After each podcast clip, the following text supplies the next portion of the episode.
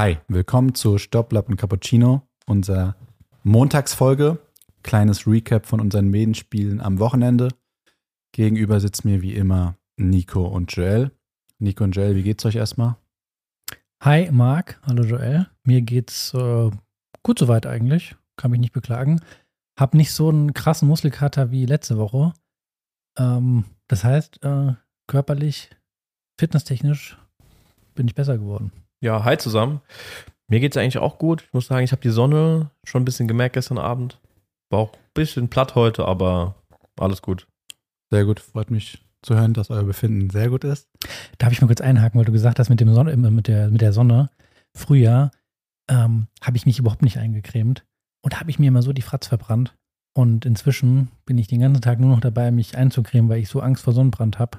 Und das stimmt, es geht immer so eine Sonnencreme rum. Bitter war, dass ich meine, ich habe ich hab die extra rausgelegt, das glaubt ihr, ich würde, werdet ihr mir nicht glauben. Ich habe sie extra rausgelegt glaubst, und habe sie stehen lassen zu Hause. Nein. Mein Shampoo auch. Ja, ja, okay. Das hören wir halt seit, keine Ahnung, acht Jahren. Aber ja, wir haben auf jeden Fall immer eine Sonnencreme dabei, das stimmt, wir haben es früher nie gemacht. Ja, aber jetzt, also immer eine Sonnencreme dabei, das ist meine übrigens. So, Marc, jetzt, okay. weiter geht's. Genau. Ähm, ich würde sagen, wir labern gar nicht lang drum rum, sondern ich will direkt wissen, weil ich weiß, nichts, außer natürlich euer Ergebnis. Und man muss ja sagen, kommt ihr ja da bestimmt noch dazu, es war ja schon ein kurioser Spieltag, sage ich mal, ohne viel vorwegzunehmen. Erzählt mal chronologisch, gegen wen habt ihr gespielt, wo habt ihr gespielt und wie waren die Spiele? Joel, willst du äh, zusammenfassen? Ja, gerne. Also, wir haben gespielt gegen Bad Ems. Ähm, in der Mannschaft sind auch viele altbekannte Gesichter, mit denen wir teilweise in der Jugend schon gespielt haben, mit denen teilweise trainiert haben gegen die wir auch ganz lange in der Herren Oberliga gespielt haben, also viele Bekannte und ähm, haben uns auf jeden Fall auf ein schweres Spiel eingestellt, weil wir wussten, dass unsere Nummer 1, der Steffen Hillmeier, ähm, nicht dabei ist. Der war beruflich unterwegs und ähm, sind dadurch alle eine Position aufgerutscht. Und an Position 6 ist dann Dennis Stritter reingekommen, der übrigens das erste Mal pünktlich zum Treffpunkt gekommen ist. Digga, wie hast du das eigentlich gemacht, wenn ich fragen darf? Hast du ihm einfach einen anderen Treffpunkt gegeben oder nee, also eine ich, andere ich Uhrzeit? Ich plane ja immer ähm, beim Treffpunkt immer eine Viertelstunde äh, mehr ein. Ja. Weil ich weiß, dass es immer. Nur für ihn, ne? Nur für ihn. Nur für ihn. Ähm, da plane ich immer eine Viertelstunde mehr ein, dass wir alle eine Viertelstunde früher da sind. Verrückterweise, ich war äh, pünktlich, aber ich war der Letzte. Stimmt, und ich war so erschrocken, dass Dennis schon da gestanden hat und äh, wir konnten direkt losfahren. Also muss ich diesmal sagen, hat wunderbar funktioniert. Aber man sagt ja so schön, Ausnahmen sind ja dann doch die, bestätigen die Regel und ja. ja, und dann zu deren Aufstellung, also sie sind genau so gekommen, äh, wie wir es erwartet haben. Also genauso wie am letzten Spieltag haben sie, haben sie gespielt. Äh, Marc, du hast doch die, ähm, oder Nico, die Aufstellung vor euch liegen. Vielleicht kann man die ja einfach mal ganz kurz so schnell durchgehen. Also du hast jetzt eben mit äh, Position 6 angefangen bei euch. Ja, aber du kannst ja mal vorne anfangen bei okay, 1. alles klar. Dadurch, dass, ja, du hast mit 6 angefangen, jetzt habe ich gedacht, okay, ich führe es einfach fort. Kein Problem, okay. 1 Also an 1 ist dann Markus gerückt, Markus Scherer. An 2 der Felix, an 3 du Joel, 4 der Patrick, 5 Nico du und an 6, wie erwähnt, der Dennis. Genau. So habt ihr von oben runter gespielt. Genau. Genau. Wie ging es aus? Und jetzt bei der gegnerischen Aufstellung, vielleicht kannst du auch mal dann nochmal die LKs bei den äh, ganz okay. kurz durchgeben. Soll ich die Namen auch erwähnen? Wir können ja beim ersten Einzel anfangen ja, direkt, oder? Genau. Ähm, war ja das erste Einzel, hat ja unsere äh, Nummer 1 gespielt, ähm, der Markus, gegen ähm, auch einen altbekannten, gegen äh, Dennis Gilberg. Und ähm, ja, ich habe das Match, mh, hm, zumindest die Hälfte habe ich gesehen. Mh, hm, und äh, Markus war nicht ganz fit, ähm, war ein bisschen, glaube ich, so ganz leicht angeschlagen auch. Und hat auf jeden Fall, also von außen gesehen, jetzt nicht sein allerbestes Tennis gespielt. Mm. Und ähm, ja, ich glaube, er hätte das auch gewinnen können, auf jeden Fall, wenn der Markus äh, wirklich an seinem Top-Level wäre. Mm, glaube ich, ist es ein Spiel, was dem Gegner nicht so, so liegt. Ähm, aber unterm Strich, mh, mm, ja, vielleicht so, wenn man zusammenfasst, in den wichtigen Entscheidungen äh, in den wichtigen Momenten, Momenten falsche Entscheidungen getroffen, leichte Fehler gemacht, vielleicht auch an der einen oder anderen Stelle von der, von der strategischen Ausrichtung nicht optimal gespielt. Mhm. In, in, Form von, weil wir ja gesagt haben, hier versuche ihn vielleicht auf der Rückhand mehr festzunageln und zu häufig irgendwie dann äh, auf der, mit der Vorhand gespielt. Ja, also genau, Markus war nicht so ganz fit, das stimmt. Der hatte auch sein, das letzte Mal Tennis gespielt, beim letzten Spieltag, also hat die ganze Woche keinen Schläger in der Hand gehabt, weil der irgendwie auch beruflich unterwegs war. Wir wollten eigentlich am Samstag nochmal Bälle schlagen. Da hat es aber ein bisschen getröpfelt, da kam ein bisschen Regen runter und ihr könnt euch nicht glauben, wie schnell es bei mir am Handy geklingelt hat und Markus angerufen hat, dass es wahrscheinlich nichts wird wegen Regen. Also ich glaube, der hatte, der hatte auch wieder irgendwas beruflich zu tun am Samstag und war dann, glaube ich, froh, dass er nicht nochmal spielen muss. Und ähm, im Nachhinein hätte es ihm wahrscheinlich gut getan, vorher nochmal zu spielen, dass er einfach so ein bisschen ein Gefühl hat. Also braucht man einfach. Und ähm, sein Gegner, der Dennis Gilberg, den kennen wir ja auch schon ewig, ähm, ist so ein ganz, ähm, ja, wie soll man, soll man sagen, raffinierter Spieler. Ne? Also der hat einen guten Touch, spielt ganz viel Rückhand-Slice ähm, und hat eigentlich ein Spiel, was dem Markus dann vielleicht auch nicht so liegt. Ja, weil einer, wenn einer viel Slide spielt, auch mal einen Stopp einstreut, also auch den Rhythmus so ein bisschen wegnimmt. Ja, kommt viel ins Netz vor, spielt super variabel. Genau, spielt ja. sehr variabel. Das ist eigentlich etwas, was dem Markus nicht so liegt.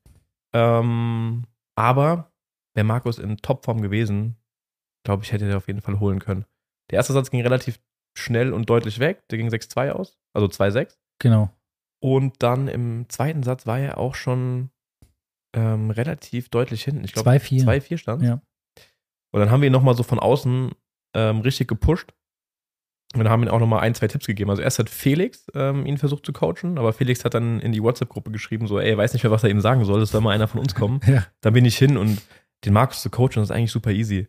Weil Markus ähm, eigentlich immer ganz relaxed ist. Der ist jetzt nicht super angespannt, also er wirkt zumindest nicht so und man kann mit ihm ganz normal und locker reden. Ich glaube, er will das auch, dass man mit ihm so locker redet und nicht jetzt irgendwie so Coaching-Weisheiten auspackt. Ich habe einfach nur gesagt, hier, fight ich jetzt mal rein, versuch mal dem viel auf der Rückhand zu halten, weil der Dennis Gilbeck ist jetzt nicht der größte Spieler, relativ klein. Das heißt, wenn man dann auch mit einem Kickaufschlag, Markus ist sehr groß, wenn er einen Kickaufschlag spielt, der Ball springt sehr hoch ab, da hat er natürlich da oben mit seiner einhändigen Rückhand extreme Probleme und kann eigentlich immer nur mit einem Slice retournieren. So eine taktische Anweisung habe ich ihm gegeben. Ähm, er hat es eigentlich auch dann sich nochmal gut reingefightet. Ja, auf jeden Fall. Aber wie du schon gesagt hast, er hat in den wichtigen Momenten dann immer die falsche Entscheidung getroffen und dann auch im Tiebreak. Das, glaube ich, so eigentlich so beschreibt das ganze Spiel. Der Markus, der wird, ich glaube, ein oder zwei Doppelfehler und der Gilbeck, der wird ein Ass und nochmal einen sensationellen Punkt. Ja. So, und dann geht halt der Tiebreak weg.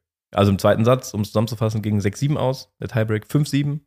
Ja. Also von, von außen ist es immer sehr leicht dann zu sagen, ach, das ist eine falsche Entscheidung getroffen, wenn man selbst auf dem Platz steht, dann merkt man es meistens nicht oder ähm, ist auch dann vielleicht einfach hat nicht die, das Selbstvertrauen, das auch dann umzusetzen. Unterm Strich würde ich sagen, geht der Sieg schon dann doch verdient an, an äh, den Gegner, Ja. würde ich jetzt sagen, weil er über die ganze Strecke, über die zwei Sätze ähm, zumindest gestern besser gespielt Ja, hat. konstanter gespielt hat, Konstanter, ja, nicht so viel liegen ja. lassen hat. Ja. Okay, ich habe eine kurze Zwischenfrage, weil uns haben mehrere Leute gefragt über Instagram, wie es denn mit den LKs bei euch aussieht in der Herren 30 Regionalliga. Und das ist ja auch immer ein bisschen verzerrt, ne? Weil viele auch länger nicht spielen. Genau, also ich glaube, zu den LKs, Entschuldigung, äh, kann man bei uns jetzt sagen, ähm, ich lege da jetzt nicht so einen großen Wert drauf, zumal ich jetzt die ganzen Leute aus der Liga eigentlich kenne und ähm, wie du sagst, es ist in dem Sinne verzerrt, dass viele ja gute Spieler ähm, einfach keine gute LK haben, weil sie keine Turniere spielen und dann halt zurückfallen und wie auch immer. Man Wir muss haben- dazu sagen, für euch keine gute LK, für viele wahrscheinlich ein Traum. Ja, okay, genau. Also wir reden jetzt hier von, wenn, wenn der einer eine LK6 hat, ähm, dann weiß ich das, wenn ich den Namen sehe, schon einzuschätzen, dass der, wenn der fit ist und viel gespielt ist, das keine LK6 ist. Ja, sondern vielleicht deutlich, deutlich besser. Ähm, Marc, du hast die Liste gerade auf. Wir ich haben kann es ja mal kurz sagen. eine Also Spanne von, zwischen 1 und 6 tummelt sich zwischen 2 und 5 alles. Also alles eng beieinander. ja, und diese- alles ähnliches Niveau wahrscheinlich. Genau, und das ist ja bei uns ähnlich, vielleicht ein bisschen schwächer, aber ähm, wir sind es auch von der Spielstärke her, war das bei denen auch so, dass die relativ konstant war zwischen 1 und 6. Da war jetzt nicht, ähm, dass da so krasse Ausreißer waren. Bei uns war das ähnlich. Deswegen war das so ein, ein gutes Match auf Augenhöhe eigentlich von, von, von der ganzen Partien her. Ja. Alles klar. Gut, kommen wir zum zweiten Match. Felix. Mhm. Wer hat geguckt, wer hat was gesehen? Also ich habe Felix gecoacht. Also ich war für seinen Platz zuständig. Da können wir später nochmal drüber reden, wie wir das bei uns so einteilen mit dem Coaching, wer für welchen Platz immer verantwortlich ist. Ähm, da war ich für Felix verantwortlich. Äh, Felix hat gespielt auch gegen einen altbekannten, den Christoph Brenner, den kennen wir auch schon seit 100 Jahren. Ähm, ist auch ein Linkshänder. Felix ist auch ein Linkshänder, deswegen war das und Spielen von der Spielanlage auch sehr ähnlich. Also beide mit so einem hohen Spin, super Läufer, äh, fighten um jeden Ball. Keine Aufschlagriesen, also da geht es wirklich eher darum, so einen Aufschlag ins Spiel zu bringen und dann wird der Punkt gespielt. Das heißt, es war ein super intensives Match. Das habe ich auch um Felix vorher mit ihm gesprochen, dass er sich darauf einstellen soll, dass es sehr, sehr intensiv wird. Ähm, das ging auch schon, das erste Spiel ging schon mega lange. Ich glaube, die haben fürs erste Spiel schon 10 Minuten gebraucht, ging ewig über Einstand. Das Gute war daran, dass er dann voll da war. Ja, nach so einem langen ersten Spiel. Und der Felix hätte auch 4-0 in Führung gehen können, aber hat einfach ähm, die entscheidenden Punkte unglücklich verloren teilweise, teilweise auch dumme Entscheidungen getroffen. Dann steht es plötzlich 1-3. Also ich erinnere mich an ein Aufschlagspiel, das war das Spiel, glaube ich, zum stand 1-2 aus Felix Sicht und der Brenner schlägt auf und serviert in dem Aufschlagspiel drei Doppelfehler, aber gibt es, äh, Felix holt sich nicht das Spiel. Also es darf eigentlich nicht passieren. Also wenn der andere dir so Geschenke macht, musst du das Spiel eigentlich schon, schon holen, ja. Und ähm, das heißt, er ist immer so ein bisschen so im Rückstand hinterhergelaufen, hat aber super gefightet, aber dem hat so ein bisschen dieser letzte, das letzte bisschen gefehlt, um dann die Punkte zu holen. Also er war nicht so aggressiv genug. Ich habe es ja auch ein bisschen gesehen. Ich glaube, da triffst du es auf den Punkt. Das letzte bisschen ist für mich, ich finde, der Felix hat äh, auch wieder super stark gespielt, muss ich sagen. Ähm, gefällt mir wirklich gut. Ähm, das letzte bisschen, der Unterschied zwischen den beiden, weil du sagst, die haben eine sehr ähnliche Spielanlage, ist, dass der, der Gegner vom Felix ähm, dann auch bis zum Ende den Punkt durchgespielt hat Genau. und ähm, sozusagen diese letzte Aggressivität und letzte, ähm, diese letzte Konsequenz noch hatte, den Punkt auch zu gewinnen. Der sucht dann die Entscheidung. Der sucht die Entscheidung und der Felix spielt mir einen Ticken dann zu passiv. Ja, der hält den Ball dann und will Mhm. dann nochmal einen mehr reinspielen, anstatt Genau. zu sagen, okay, jetzt ist der Moment, ich muss jetzt draufgehen oder ich muss angreifen oder ich muss mal einen Stopp spielen, ich muss Genau. jetzt mal eine Entscheidung es fehlt treffen. diese, diese Entscheidungsfindung so ein bisschen nochmal, ähm, dann die Entscheidung zu suchen im Ballwechsel. Ich gehe jetzt mal, ich mache jetzt mal Druck und wenn das dann, man, also von außen gesehen, wenn das dann versucht, dann lässt er den Ball sehr tief fallen, weißt du, steht weiter in der Linie, lässt den Ball tief fallen und Genau.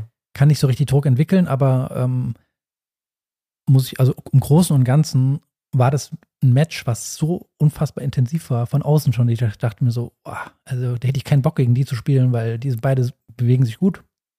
Vielleicht noch mal ganz kurz dazu, weil du meintest, da fehlt so dieses, dass er den Ball auch dann so tief fallen lässt und sowas, dann durch gibt er dem Gegner natürlich wieder Zeit, zurück in den Ballwechsel zu kommen. Da fehlt dann so dieser, diese gewisse Aggressivität. Und auch wenn er dann ans Netz kommt, du siehst von außen, er möchte es gar nicht so. Und dadurch geht er Ja. schon so passiv ans Netz und ist eher so zurückhaltend. Genau. Das und lädt den machen. Gegner fast schon ein, ihn zu passieren. Genau. Ja. Das heißt, er ist so passiv beim Volley, dass er einfach, sobald er angespielt wird, du weißt, der Volley, den wird er nicht wegmachen. Ja. Das heißt, wenn du angreifst, musst du wirklich mit 100% Einsatz rangehen und musst einfach voll aggressiv drauf und wissen, okay, ich greife jetzt an und ich muss da sein. Bam. Genau. Und das, das hat so ein bisschen gefehlt, da hat so die letzte Überzeugung gefehlt. Das hatte der andere, also sein Gegner hat das in den wichtigen Momenten besser gemacht. Ja, der hat Einfach. deutlich aggressiver gespielt. Das, finde ich, sieht man Ja. auch daran, dass der einfach, wenn man die Statistik jetzt sehen würde, die es nicht gab oder gibt, ähm, dass er wahrscheinlich mehr Unforced Arrows gemacht hat, weil er Ja. einfach auch häufiger versucht hat, ähm, auf, Ja. auf Punkt zu gehen oder den Felix unter Druck zu setzen. Ich glaube, das war der für mich der ausschlaggebende Punkt in dem Match. Ähm, das ist halt dann, ich glaube, wie war das Ergebnis 6-4, 6-3? Ich weiß es nicht. 6-3, 6-4, ja. 6-3, 6-4, dass es nicht um, um, umgekehrt für den Felix 6-4, 6-3 ausgeht. Also war der Gegner schlussendlich ein wenig mutiger. Ja, und vielleicht auch da ganz, ganz interessant, weil das war 3-6 der erste Satz und dann im zweiten Satz war Felix schon 2-5 hinten und hat sich schon mal auf 2-4. 4-5, 2-5 war er hinten. Aber das Ergebnis ist doch 6-3, 6-4. Wie kann er denn 2-5 hinten sein? Im zweiten Satz. Kann auch 2-5 hinten liegen und kann dann noch zwei Spiele holen. Und dann ging es ja 6-4 aus. Ja, stimmt. Ja. Marc, versuch die Verwirrungstaktik. Ich war komplett verwirrt. Wow. Wow. Also, er hat 2-5 hinten gelegen. Kompletter Ja. Blackout. Seitenwechsel, dann hat Felix zwei ganz schnelle Spiele geholt zum 4-5. Und klar, dann ist er natürlich auch ein bisschen angespannt. Und das Spiel ging dann auch wieder ewig über Einstand. Super lang hin und her. Ich glaube, Felix hat sogar auch äh, Breakbälle gehabt. Mhm. Aber hat es dann leider nicht gemacht, dann ging es dann 4-6 aus. Ja. Also er hätte auf jeden Fall, also sag mal, so ein Match-Break, das wäre verdient gewesen, Mhm. dass er wenigstens ein Match-Break kommt, aber unterm Strich Unterm Strich muss man wahrscheinlich auch sagen, verdienter Sieg. Ja. Muss man so sagen. man so ja. sagen. Alles klar. Dann Nummer drei, du Joel. Ja, ich habe gespielt gegen Philipp Scheerdat, also ein wirklich ein altbekannter, denn er hat früher auch, weiß ich, hat er mit dir auch trainiert? Also zumindest mit mir hat er eine Zeit lang trainiert Nee, in, ich glaube nicht, ich erinnere mich nicht dran, aber und war auch in der Jugend immer ein super Spieler, war in unserem Verband doch immer vorne mit dabei. Und ähm, das ist natürlich dann schon so eine, ja, wie soll man sagen, besondere Situation, sage ich mal, wenn man schon so oft gegeneinander gespielt hat und sich aus früheren Zeiten kennt. Wir haben uns jetzt wirklich ewig nicht mehr gespielt. Ähm, und ich hatte auch gar keine Ahnung mehr, wie sein Spiel aussieht, ehrlicherweise. Als ich dann ihm gegenüberstand und habe dann seine Schläge gesehen, dann ist es so wieder so hochgekommen und hast gemerkt, ah, okay, alles klar. Dann, dann ist es wieder, hat sie so ein Bild vor Augen. Und ähm, er hat ein, auch ein unangenehmes Spiel, weil er total der Rhythmusbrecher ist. Also er hat schon der erste Ball war Aufschlag, Stopp von ihm. Also er schlägt auf, ich spiele draußen zurück, Stopp. Da wusste ich schon so, oh, okay, alles klar, der will schon mal keine Ballwechsel spielen. So war das auch das ganze Spiel. Der hat die Ballwechsel extrem kurz gehalten. Er hat zwischendrin mal so einen Kommentar abgelassen, dass er sich nicht fit genug fühlt, um Ballwechsel mitzugehen. Deswegen versucht er die Punkte abzukürzen. Aber das hat dann letztendlich halt nicht funktioniert. Also es war bis zum 3-3, war es im ersten Satz sehr ausgeglichen. Ich habe aber auch super viel liegen lassen. Und äh, dann habe ich das Break zum 4-3 geholt und dann ging das relativ schnell und deutlich weg. Aber ich muss dazu sagen, ich habe mich gestern gar nicht gut gefühlt auf dem Platz. Also ich habe schlecht geschlafen, ich war extrem müde morgens und genau das, was wir letzte Woche in der Folge besprochen haben. Ich hatte nicht so diese Bereitschaft, so, dass ich so Bock hatte zu rennen, zu fighten, zu kämpfen. Ich musste mich bei jedem Punkt, immer wieder musste ich mir einreden, lauf zu den Ballen, beweg dich, steh nicht rum. Und das ist dann sehr anstrengend, wenn du dich jedes Mal, jedem Punkt wieder dran erinnern musst. Und ich war auch unkonzentriert. Mein Blick ist die ganze Zeit abgeschweift. Ich war die ganze Zeit auf den anderen Plätzen mit meinem Kopf. Das versuche ich eigentlich nie zu machen. Ich versuche eigentlich immer mit meinem Blick nur auf dem Platz zu sein. Das hat, war extrem anstrengend, dass ich mich nach jedem Punkt so zwingen musste. Bleib konzentriert, nicht nach außen gucken. Aber dann habe ich dann irgendwie die Kurve gekriegt und habe es dann ganz solide runtergespielt, glaube ich. Sehr gut. Dann Patricks Match, habt ihr davon was gesehen? Es war ja sehr deutlich, 6-2, 6-0. Ähm, habe ich gesehen. Ähm, ist er mittlerweile bei 60 Prozent. Ähm, ich glaube, gestern hat er 80 Prozent gezeigt. Ähm, es war zu Beginn, ähm, wie das so häufig ist, wenn man äh, vielleicht auch für, für die Zuschauer, äh, Zuhörer, Zuschauer, sage ich schon, Zuhörer draußen, ist ja häufig so, dass man auf den Platz geht und die ersten Spiele sind sehr umkämpft ähm, und der Patrick hat ihn dann gebrochen. So, ich habe das gemerkt. Also es war am Anfang umkämpft, umkämpft. Der Patrick hat zwar immer geführt, hat wieder super dominant gespielt, aufgeschlagen, Vorhand reingepeitscht, ähm, Returns reingepeitscht. Also der Gegner war nur in Bedrängnis.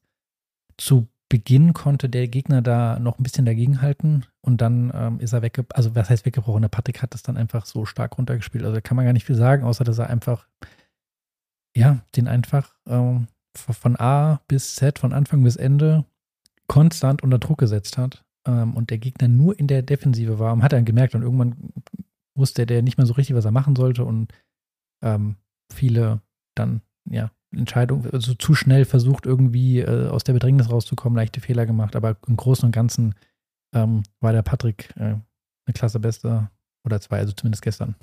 Ähm, das hast du gut zusammengefasst. Ich habe das von weiter weg ein bisschen beobachtet. Ich war, wie gesagt, auf Felix Platz, aber habe dann Patrick sein Spiel auch so ein bisschen beobachtet. Und du hast es ganz gut zusammengefasst. Der hat äh, am Anfang gut dagegen gehalten, der Gegner. Und ähm, irgendwann hat er ihn gebrochen. Wir haben das früher im Training mal so genannt, so die Eisenstangentaktik. Also du biegst so lange an der Eisenstange so rum, bis sie irgendwann bricht. Und ich glaube, das macht dann auch einen guten Spieler aus, wie den Patrick, der dann nicht irgendwie ähm, ja, ungeduldig wird, nervös wird, weil es vielleicht dann 2-2 steht und ähm, er merkt, oh, irgendwie, ich, ich könnte auch schon vielleicht 3-1, 4-0 führen und dann so ein bisschen, manche Spieler werden dann hektisch, weil die denken, ey, ich spiele doch viel besser, aber warum ist es dann immer noch so eng? Der war jetzt, jetzt ruhig geblieben, hatte ich das Gefühl, und wusste so, okay, irgendwann breche ich ihn einfach ja, und dann ja. wird er nachgeben. Und ich glaube, das ist nochmal dann, was gute Spieler spüren und wissen, okay, einfach weitermachen, weitermachen. Über die Dauer des Matches werde ich davonziehen. Das sieht man ja. oft bei, ähm, ja, bei so, sag ich ja, so LK-Turnieren, ne, wenn ich manchmal dabei bin und zuschaue, dass die dann so ungeduldig werden. Die denken so, ah, ich muss jetzt irgendwie schnell die Punkte machen, werden hektisch und dann kippt das Ganze ganz schnell. Also von daher, Patrick, super solide Leistung. Ja, kann man gar nichts so sagen. Und ja, ich habe gedacht, letzte Woche war bei 40 Prozent, glaube ich. Jetzt war es schon deutlich besser, er hat auch deutlich besser sich bewegt und ähm, kann man gar nichts meckern. Ja. Kommen wir zum einzig knappen Ergebnis zu deinem Spiel, Nico. Äh, knappes Ergebnis. War gar nicht so knapp, wie es ja, aussieht. Also es sieht ähm, wild aus. Ja, ich habe äh, verloren im Match-Tiebreak. Ähm, ja, für mich persönlich äh, super bitter, weil ähm, ich habe geführt im ersten Satz, und gut, habe ich gewonnen. Habe dann im zweiten Satz geführt, habe gar nicht so verkehrt gespielt, sage ich mal. Ähm, muss aber ehrlicherweise auch sagen, dass mir mein Gegner am Anfang schon viele, ähm, recht viele leichte Punkte geschenkt hat. Aber ich denke, ich habe da ganz gut druckvoll gespielt, habe ihn gut äh, variiert. Aber schon leider im ersten Satz gemerkt, dass meine, mein liebes äh, Handgelenk immer von Spiel zu Spiel immer schlechter wurde. Dann versucht auch irgendwie die Punkte immer kürzer zu halten. Und dann eigentlich so ab, es gab eine Situation im, im zweiten Satz, habe ich 2-1 gehabt, äh, oder zwei beide Stands, ich hatte Aufschlag und ähm, da kommt ein kurzer Ball und ähm, ich, wollte den, ich wollte den nicht schmettern und habe den mit der Vorhand voll durchgezogen. Und da ist es mir einmal durch den ganzen Körper bis in den Fußsee gezogen. Ähm, und ich habe den Punkt auch noch verloren. Den hat er, also muss ich sagen, sensationell gut dann noch mich passiert. Und da war wie der, stechende Schmerz bei jeder, bei jeder Vorhand. Ähm, und ich habe ab dem Zeitpunkt eigentlich, also ich glaube, ich habe zusammengerechnet, ich habe es dir ja schon gesagt, irgendwie nur noch acht Punkte, glaube ich, gewonnen. Äh, mit Schalbeck dann 10-4. Ähm, super unglücklich für mich. Ähm, ja, kann auch gar nicht mehr zu sagen, ähm, dass er jetzt besonders stark gespielt hat. Ich glaube, lag, muss ich ehrlicherweise sagen, vielleicht auch einfach, dass ich einfach nicht mehr richtig dagegenhalten konnte. Ähm, klar, äh, über die Dauer muss man sagen, hat er sein verdient gewonnen. Mhm. Ob ich jetzt gewonnen hätte, wenn ich fit gewesen wäre, das ist mal Spekulation, aber ich habe zumindest das Gefühl gehabt, ich hatte ein Mittel äh, an dem Tag oder so grundsätzlich einen Plan, wie ich gewinne, aber ähm, konnte nicht mehr dagegenhalten. Das war ein bisschen bitter. Ja. Okay.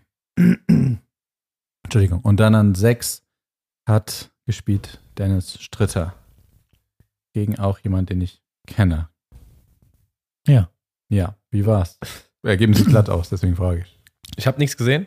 Ich habe auch, also ähm, da ich jetzt, das war erste Runde, klar, erste Runde, ähm, habe ich auch nicht viel gesehen, weil ich habe äh, bei Das heißt, Felix mehr geguckt. Markus hat ihn gecoacht. Genau. Ja, deswegen ähm, auch das Ergebnis. so. Und deswegen Markus, ja. Ähm, nee, ich glaube, dass man auch da hätte gar nicht viel machen können. Man muss einfach das mal, glaube ich, so einordnen, dass der Gegner, ich glaube, recht viel äh, auch noch spielt. Ähm, Ganz viel. äh, Turniere. Ganz, ganz viel. Also ich erinnere mich nur, dass er letztes Jahr, ich, also ich, du kennst, du bist der LK-Gott hier. Ähm, ich spiele ganz, ganz viel. der spielt viel und der Dennis spielt halt gar nicht. Dennis letztes Match ist halt auch jetzt fast ein Dreivierteljahr her. Und das ist schon mal ein riesen Handicap, weil der andere ist in der Matchpraxis drin. Ähm, der andere hat auch gut gespielt, so was ich gesehen habe von Weitem ein unorthodoxer Spieler, sehr, spielt, sehr unangenehm, schlägt gut auf, viel Slice, Vorhand-Slice, gräbt viel aus, spielt total Rhythmusbrecher. Und ich hatte das Gefühl, zumindest von außen, dass der Dennis, unsere Nummer 6, kein Mittel gefunden hat, ihm weh zu tun. Und dass das Ergebnis unterm Strich, ähm, mh, ich habe nur gehört, er hatte keinen einzigen Breakball.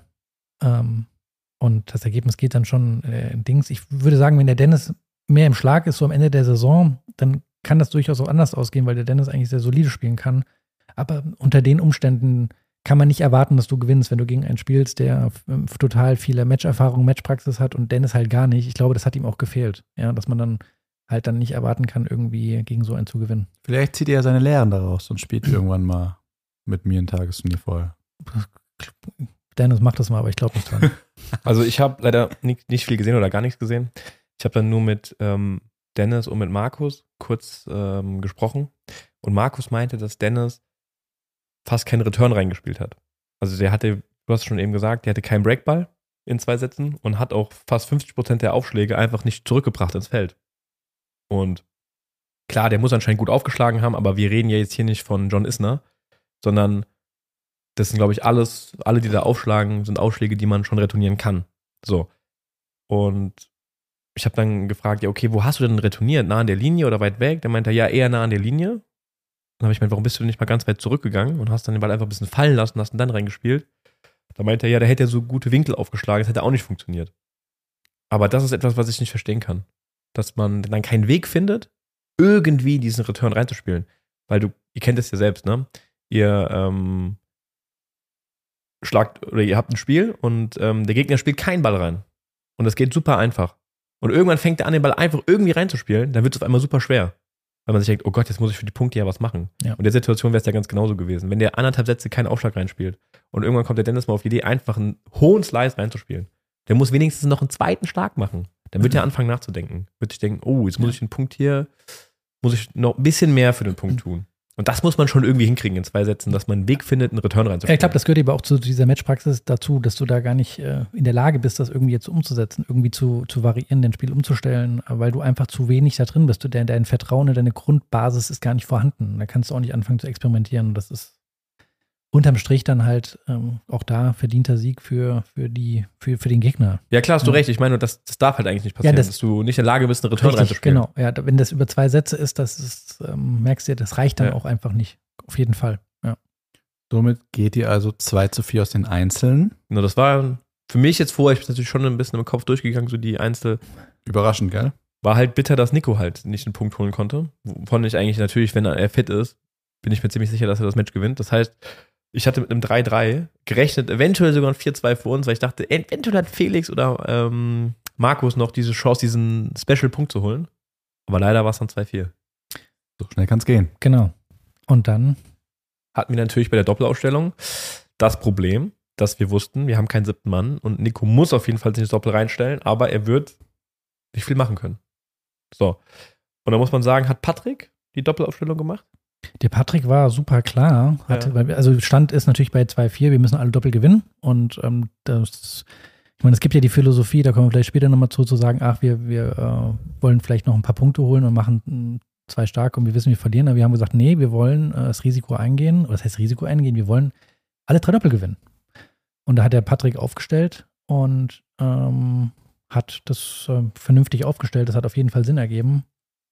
Und ähm, Gehen wir doch mal durch, oder? Die einzelnen. Ja, ich muss sagen, als ich die äh, Aufstellung gelesen habe, war ich schon überrascht über die Konstellation, weil ich so wirklich nie erwartet habe. Aber ich glaube, ihr habt gar keine andere Wahl gehabt. Das ist bei 2-4 jetzt der Fall, dass man halt irgendjemand so hinten liegt, da kannst du nicht deine gewohnten Aufstellungen spielen, da kommen wir vielleicht später nochmal zu, sondern du musst halt einen Kompromiss eingehen und dann musst du halt vielleicht mal bewährte Doppel auseinanderziehen, weil ähm, du brauchst natürlich irgendwie drei gleich starke Doppel, die in der Lage sind, das auch zu gewinnen. Und das war unter, der, unter den Bedingungen, die wir hatten, war das äh, mit mir jetzt äh, total irgendwie ein Handicap. Ähm, war das die einzig sinnvolle Aufstellung, die wir spielen konnten. Wir haben dann halt gespielt im ersten Doppel der Patrick und der Felix. Zwei und vier, Genau, die haben gegen die 1 und 2 von denen gespielt.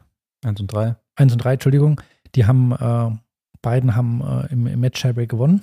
Elf, Oh. neun. Er, er, darf ich kann gar nicht sagen, wie die gespielt haben, weil wir haben ja nur den Match Doch, ich habe ich hab, ich hab's gesehen, so ein bisschen, das war super, also Match-Break habe ich gesehen oder Ende vom, zum zweiten Satz. Super interessant. Muss ja dazu sagen, Patrick ist wirklich ein richtig starker Doppelspieler, der schlägt super mächtig auf, der ist stark am Netz, das ist super aggressives Spiel. Und Felix, das haben wir letzte Woche schon gesagt, ist jetzt nicht der riesen äh, Doppel-Pro, also dadurch, dass er jetzt nicht so einen starken Aufschlag hat und auch keine Rakete am Netz ist, spielt er auch eher von hinten und das war super witzig, weil als ähm, Patrick aufgeschlagen hat, hat sich der Felix, also normalerweise würde man ja, Aufschläger ist an der Grundlinie logischerweise und der Partner ist am Netz. So kennt man ja die klassische Doppelaufstellung. der Patrick hat aufgeschlagen, der Felix stand hinterm Patrick am Zaun. Ja. Okay, interessant. Ja. ja. ähm, einfach damit die nicht den ersten Return direkt auf den Felix ballern. Ah. Und dann ist der Patrick angegriffen mit dem Aufschlag, hat die Ah. Netzposition eingenommen und der Felix hat die Grundlinienposition. Grundlinienposition eingenommen. So haben die gespielt und das war super erfolgreich. Interessante Ja, interessant. Taktik. Ja. Das sind halt so Sachen, die Patrick aus dem College mitgenommen hat und die er dann auch sofort dann umsetzen kann. Und das ist natürlich dann genau das, was wir da versucht haben, dass Patrick den Felix durchzieht und halt dann den Ton angibt. So, Was brauchst du dann? Ja. Ja. Hat er sensationell gemacht. Aber auch der Felix, ich muss ihn wieder loben. Der hat die Rolle auch wieder eingenommen und hat es einfach mitgemacht und hat super gut gespielt. Ja. Also er hat seinen Part perfekt erfüllt. Und die haben gegen zwei gute Leute gewonnen, Ja. muss man den lassen. Äh, Im Match Tiebreak dann, glaube ich, 11-9. Ähm, Also haben sie gut gemacht. Sehr gut. Zweite Doppel, War bei uns, Markus und Dennis, die 1 und die 6. Genau, gegen die 4 und die 5 von denen. genau. Da ist einer reingerückt. genau. Jetzt Ja. wird es ja schon so ein bisschen interessant, falls jemand aufgepasst hat und wer sich ein bisschen mit der Regelkunde auskennt. Ich habe eben gesagt, 4 und 5 sind im zweiten Doppel. Ja, auf jeden Fall haben die, äh, ich habe da nur so im Nebenher so ein bisschen Ja. mitbekommen. Ähm, ja, es ist. Also ich habe es auch im Augenwinkel ein bisschen bekommen, immer super lange Ballwechsel, die haben super viel liegen lassen. mh, Habe ich auch einmal rübergerufen zum Dennis, so, fetz die Dinger jetzt weg. ja. Weil der hat diese Volleys einfach nicht weggemacht. Der hat immer rumgeeiert, rumgeeiert und hat einfach, ich habe auch Markus dann, immer gesagt, so Junge, mach die Dinger jetzt weg. Der hat so viel liegen lassen. Mhm. Und das ist einfach, im Doppel wird sowas immer bestraft. Also Ja. im Doppel auf Augenhöhe, wenn du diese Punkte nicht holst, du wirst bestraft, du wirst das Ding verlieren. Ja. Das ist eigentlich, kann man eigentlich äh, so unterschreiben. Und die haben einfach zu viel liegen lassen. Und ich glaube, die waren im zweiten Satz im Tiebreak? Im ersten Im Satz ersten Treiber. Tiebreak und hat Markus dann, glaube ich, zwei Doppelfehler serviert. Ich glaube, bei, bei Satzball Doppelfehler sogar. Hat er auch gesagt. Also heute hat er einfach in den wichtigen Momenten einfach dann nicht die Nerven versagt, aber einfach halt Scheiße scheiße, gespielt einfach, ja. Ja. Fertig. Passiert. ja, und dritten Doppel haben Joel, wir beide gespielt. Das kommt ja auch nicht allzu oft vor, weil wir gerade irgendwie, glaube ich, letzten oder vorletzten Podcast gesagt haben, dass wir jetzt auch nicht so die, äh, so auf dem, von der Spielweise vielleicht auch nicht so krass harmonieren. Ich war dann doch überrascht, ähm, ja, dass wir gewonnen haben. irgendwie, ja. Also ein wildes Ergebnis auf jeden Fall. Ja. Ja, weil es ja auch so war, also klar, wir haben davor gesprochen, Nico hat gesagt, er kann keinen Ball durchziehen. Er kann eigentlich nur ähm, Return, nur Slice spielen und kann ähm, Aufschlag ging einigermaßen, zumindest einen Kick. Okay, das wollte ich wissen. Und Volleys konnte er spielen. Aber ich wusste, von der Grundlinie kann er keine Rallye mitgehen. Unmöglich. Und das ist natürlich, dann gehst du erstmal rein, musst du überlegen, okay, wie macht man das überhaupt? Also ich wusste bei meinen Aufschlagspielen, okay, das ist gut, weil ich bin hinten, Nico ist am Netz, ich kann aufschlagen, kann von der Grundlinie vorbereiten, er kann reingehen. Okay, da ändert sich nicht viel. Bei Return war es so, ähm, Nico konnte nur einen Slice-Return spielen. Hat er dann entweder kurz Cross und Slice, also vor die Füße gespielt, oder einfach einen hohen Ball rein, einen Lob. So. Und ähm, Interessante taktische Maßnahme, sehr gut, vielleicht für viele. Und beim, genau, beim, beim, beim Aufschlag, beim Nico war es dann so, dass er, da mussten wir auch viel rumexperimentieren und irgendwann sind wir dann auf die Lösung gekommen, okay, Nico muss Surf and Volley spielen und muss einfach nach vorne kommen. Ein Kick in die, auf die Rückhand und vorrennen. Und ab und zu haben wir mal einen Wechsel eingebaut und so, weil das hat nicht funktioniert, dass wir gesagt haben, okay, du bleibst einmal hinten. Ja, ja, Wir haben das sofort attackiert. Also ich glaube, wir haben echt so einen, wir haben den ersten Satz 6-4 verloren. ja. War eigentlich gar nicht so schlecht drin.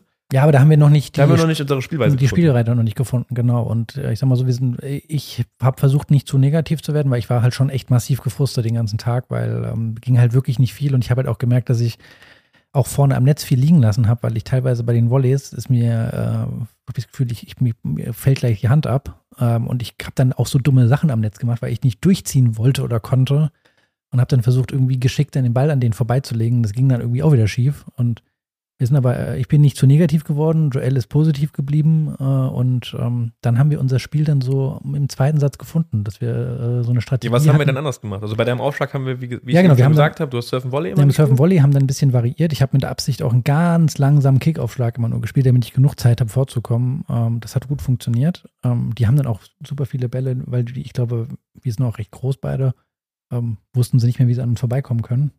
Und ähm, bei deinen Aufschlagspielen habe ich äh, versucht, am Netz irgendwie die so ein bisschen äh, nervös zu machen. Äh, ob das jetzt geklappt hat, weiß ich nicht, müssen wir die fragen, aber ähm, haben, ich habe versucht, super viel reinzugehen. Es ging auch häufig schief, muss ich ganz ehrlich sagen. Ich bin wahrscheinlich immer viel zu früh reingegangen. Und dann, ich glaube, der, was der Gamechanger war, äh, aus meiner Sicht, dass ich ähm, dann, das hat gestern gut funktioniert, dass wenn die aufgeschlagen habe, dass ich immer den Netzspieler überloppt habe und äh, Longline und bin immer vor ins Netz gelaufen. Und ich bin hinten geblieben. Und du bist hinten geblieben. Also auch ungewöhnlich. Ähnlich. Normalerweise würde Ja. ich ja eher vorne sein, er hinten. Genau. Ich bin aber hinten geblieben. Nico ist nach dem Return vor. Das hat Und- super funktioniert. Und dann haben wir, ähm, als das war, wir haben ja äh, im zweiten sogar 3-5 hinten gelegen mit Break hinten. Und dann haben wir ab dann, als wir uns dann gefunden hatten, relativ spät, aber hat dann gut funktioniert, haben wir dann im Tiebreak gewonnen und dann im Match-Tiebreak, ähm, ja, jetzt nicht recht deutlich, aber ähm, haben halt immer geführt. Haben halt und geführt dann und haben es halt 10, 7 gewonnen. oder 10-6 Ja. gewonnen. Äh, den Tiebreak habt ihr 7-6 gewonnen, ja. War der eng, der Tiebreak? ich glaube, ich habe es nicht mehr in Erinnerung, aber ich glaube auch so 7-4. Ja. Also, Okay. ja, Und dann 10-7 James Back. So, wer jetzt aufgepasst habt, ihr habt verloren. 5-4, richtig? Mhm.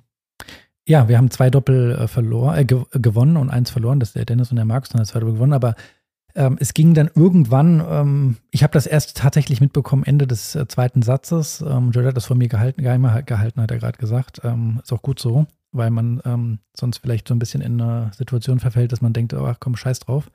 Ähm, dass die falsch aufgestellt haben. Wow. Und das ist natürlich ähm, sehr unglücklich für die. Äh, mir ist es wirklich, oder keinem von uns, muss man ehrlicher fairerweise sagen, aufgefallen, weil ähm, die haben eine äh, Änderung der Aufstellung vorgenommen, äh, vom Einzel zum Doppel, haben einen Spieler ausgewechselt, einen reingenommen. Und äh, uns ist natürlich auch nicht klar, ähm, wie dann die Reihenfolge bei denen ist, weil ich kenne ja die Meldeliste von denen nicht auswendig. Ähm, unterm Strich haben sie falsch aufgestellt. Die Man muss haben, dazu sagen, bei euch gibt es einen neutralen Oberschiedsrichter. Genau, der das Ganze, ähm, einen Oberschiedsrichter haben wir und der ist dann irgendwann, habe ich nur gemerkt, dass es ein bisschen unruhig wurde. Der ist anscheinend dann rumgelaufen und hat dem Mannschaftsführer von der Gegnermannschaft, der hatte gegen den Markus gespielt, gesagt, dass sie falsch aufgestellt haben.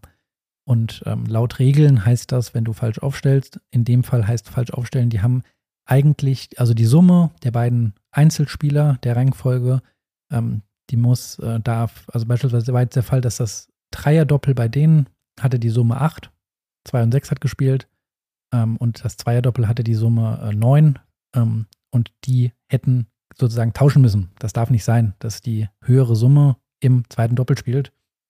Und laut Regeln heißt das, sie haben automatisch alle Doppel verloren. Wow.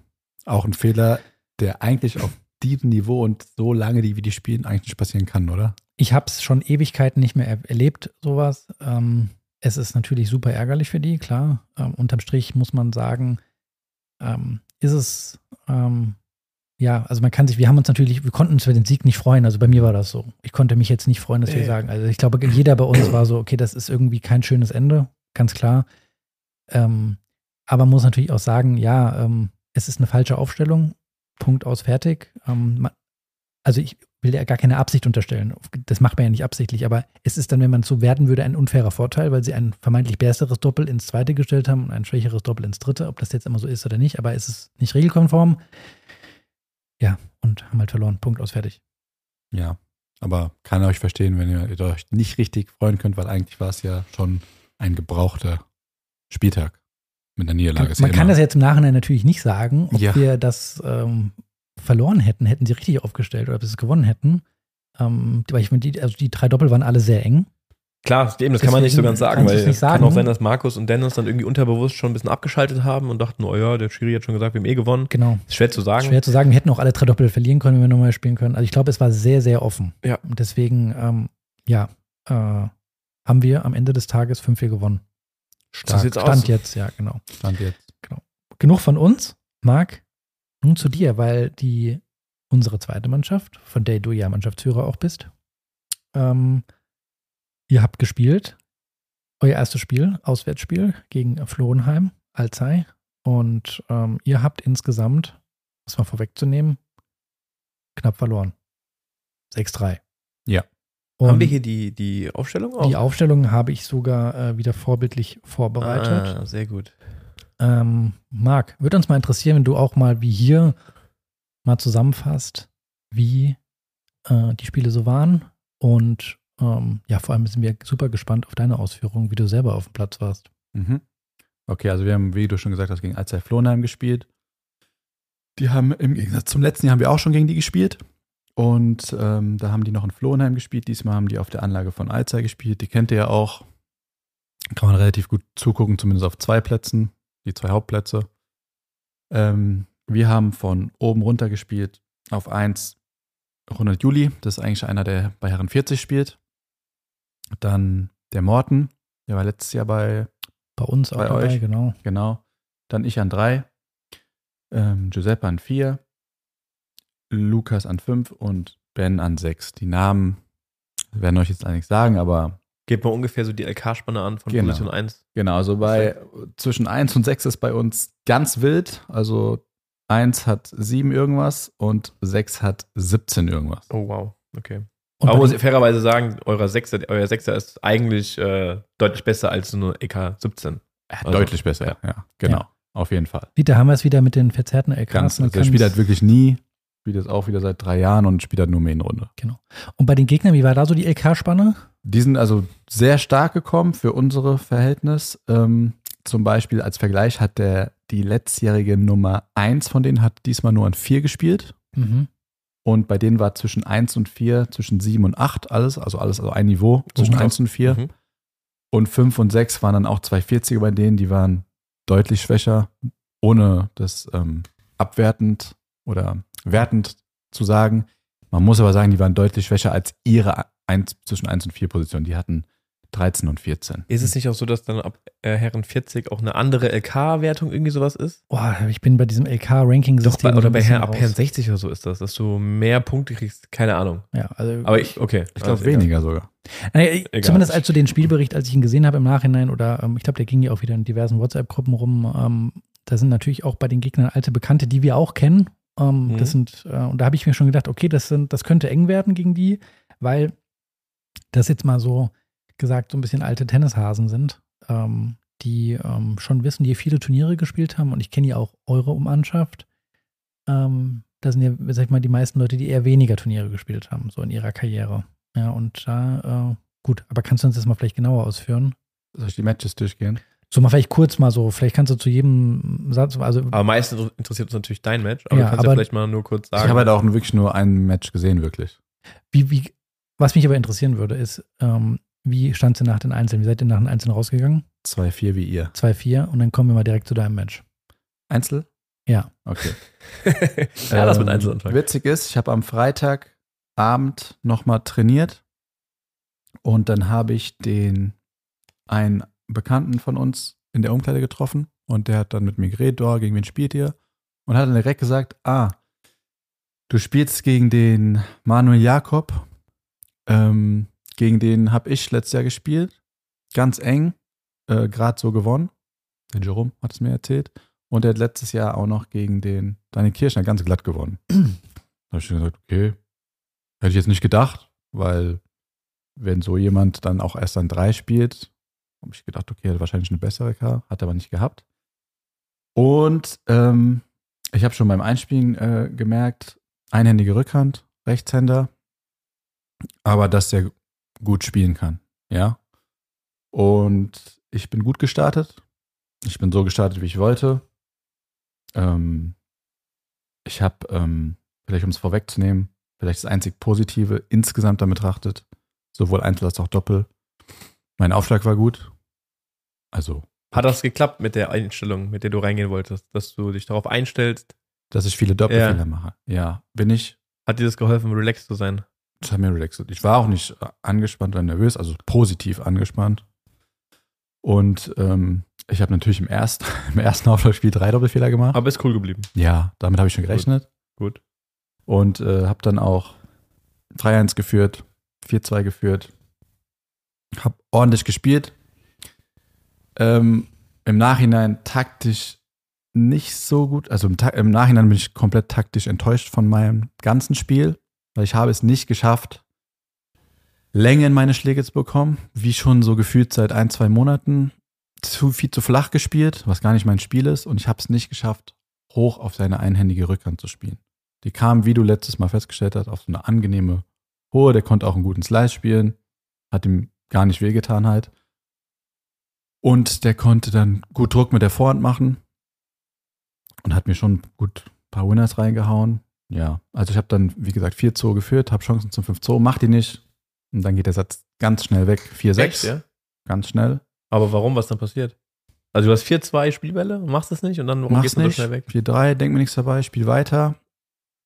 Der hat ordentlich aufgeschlagen, wenn ich meine gut aufgeschlagen, aber mir nicht wehgetan. Ich war ganz weit hinten am Zaun, aber ich habe kein Problem damit, den äh, zu retournieren. Der kam zügig, aber es hat mir nicht wehgetan. Der hat jetzt keine Ass gegen mich geschlagen oder hat insgesamt vielleicht, lass es sechs einfache Punkte, wo ich einen Return-Fehler mache oder so.